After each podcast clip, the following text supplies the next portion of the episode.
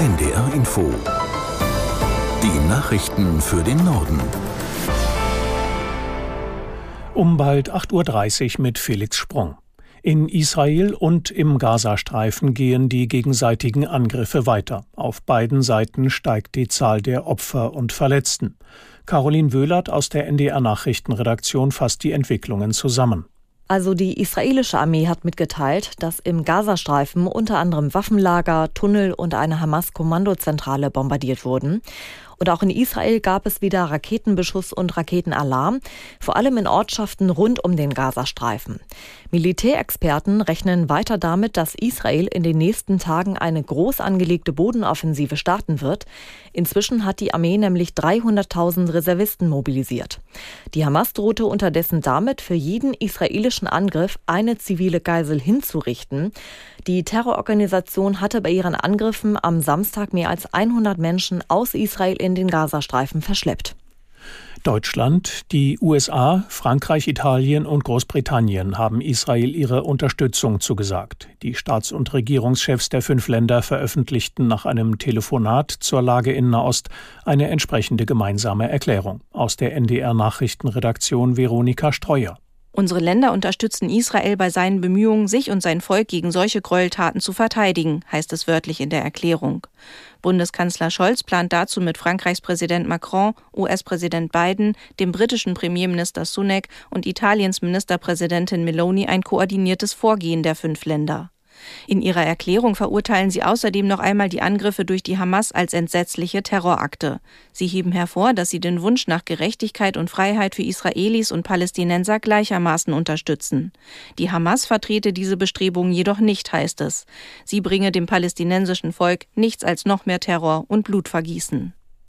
In Deutschland wird weiter über Finanzhilfen für die palästinensischen Gebiete diskutiert. Die Bundesregierung und auch die EU haben die Zahlungen etwa für die Entwicklungshilfe vorerst eingefroren. Aus Sicht des CDU-Außenpolitikers Kiesewetter ist das ein notwendiges Vorgehen. Dafür müsse man auch in Kauf nehmen, mit der palästinensischen Zivilbevölkerung im Zweifel die Falschen zu treffen. Auf NDR Info sagte Kiesewetter, das sei nötig, weil die Existenz Israels bedroht sei. Der Terror hört nicht auf. Es droht ein Zwei-Fronten-Krieg auch aus dem Libanon, wenn der Iran äh, Hisbollah den entsprechenden Auftrag gibt. Also hier ist auch Diplomatie im Hintergrund und Druck auf Iran gefragt. Aber bevor man einfach mit der Gießkanne weiterfinanziert, ist es sehr richtig, und da können wir die Bundesregierung nur unterstützen, erstmal alle Projekte einzufrieren und ganz konkret zu prüfen, was welches Projekt bringt. Es gilt zu prüfen, welche der Nichtregierungsorganisationen, die die palästinensische Seite unterstützen, womöglich mit dazu beitragen, dass Gelder in die falschen Kassen fließen der CDU-Außenexperte Kiesewetter auf NDR Info. Die UN-Vollversammlung wählt heute die neuen Mitglieder des Menschenrechtsrats. Auch Russland bewirbt sich wieder um einen Sitz für die Region Osteuropa. Das Land war nach dem Angriff auf die Ukraine aus dem Gremium ausgeschlossen worden. Westliche Diplomaten gehen deshalb davon aus, dass Russland sich nicht durchsetzen wird. Ein Wiedereinzug Moskaus in den Menschenrechtsrat wäre für sie ein fatales Zeichen, den Aggressor wieder salonfähig zu machen. Weitere Kandidaten für die zwei zu besetzenden Plätze sind Bulgarien und Albanien. Der hessische Ministerpräsident und Landtagswahlsieger Rhein von der CDU hat Sondierungsgespräche mit den Grünen angekündigt. Man wolle so schnell wie möglich mit Gesprächen über eine künftige Regierungsbildung in Hessen beginnen und zuerst mit dem bisherigen Koalitionspartner sprechen, sagte Rhein. Diese könnten schon am Nachmittag starten. Auch mit FDP und SPD will seine Partei über eine mögliche Zusammenarbeit beraten. Die CDU war aus der Landtagswahl am Sonntag als stärkste Kraft hervorgegangen, vor der AfD und der SPD. In den USA suchen die Republikaner weiter nach einem neuen Vorsitzenden im Repräsentantenhaus. Der bisherige Mehrheitsführer McCarthy war in einem Misstrauensvotum durch einige wenige Hardliner der Partei abgesetzt worden.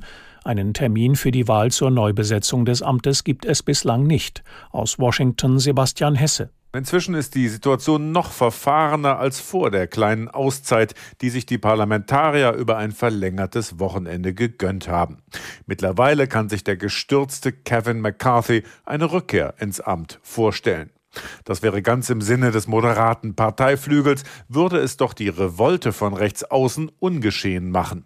Doch der Favorit der innerparteilichen Rebellen, Jim Jordan, tritt mit einer enthusiastischen Wahlempfehlung von Donald Trump an, immerhin des mächtigsten Mannes in der Partei, der demnächst mit hoher Wahrscheinlichkeit wieder Präsidentschaftskandidat ist.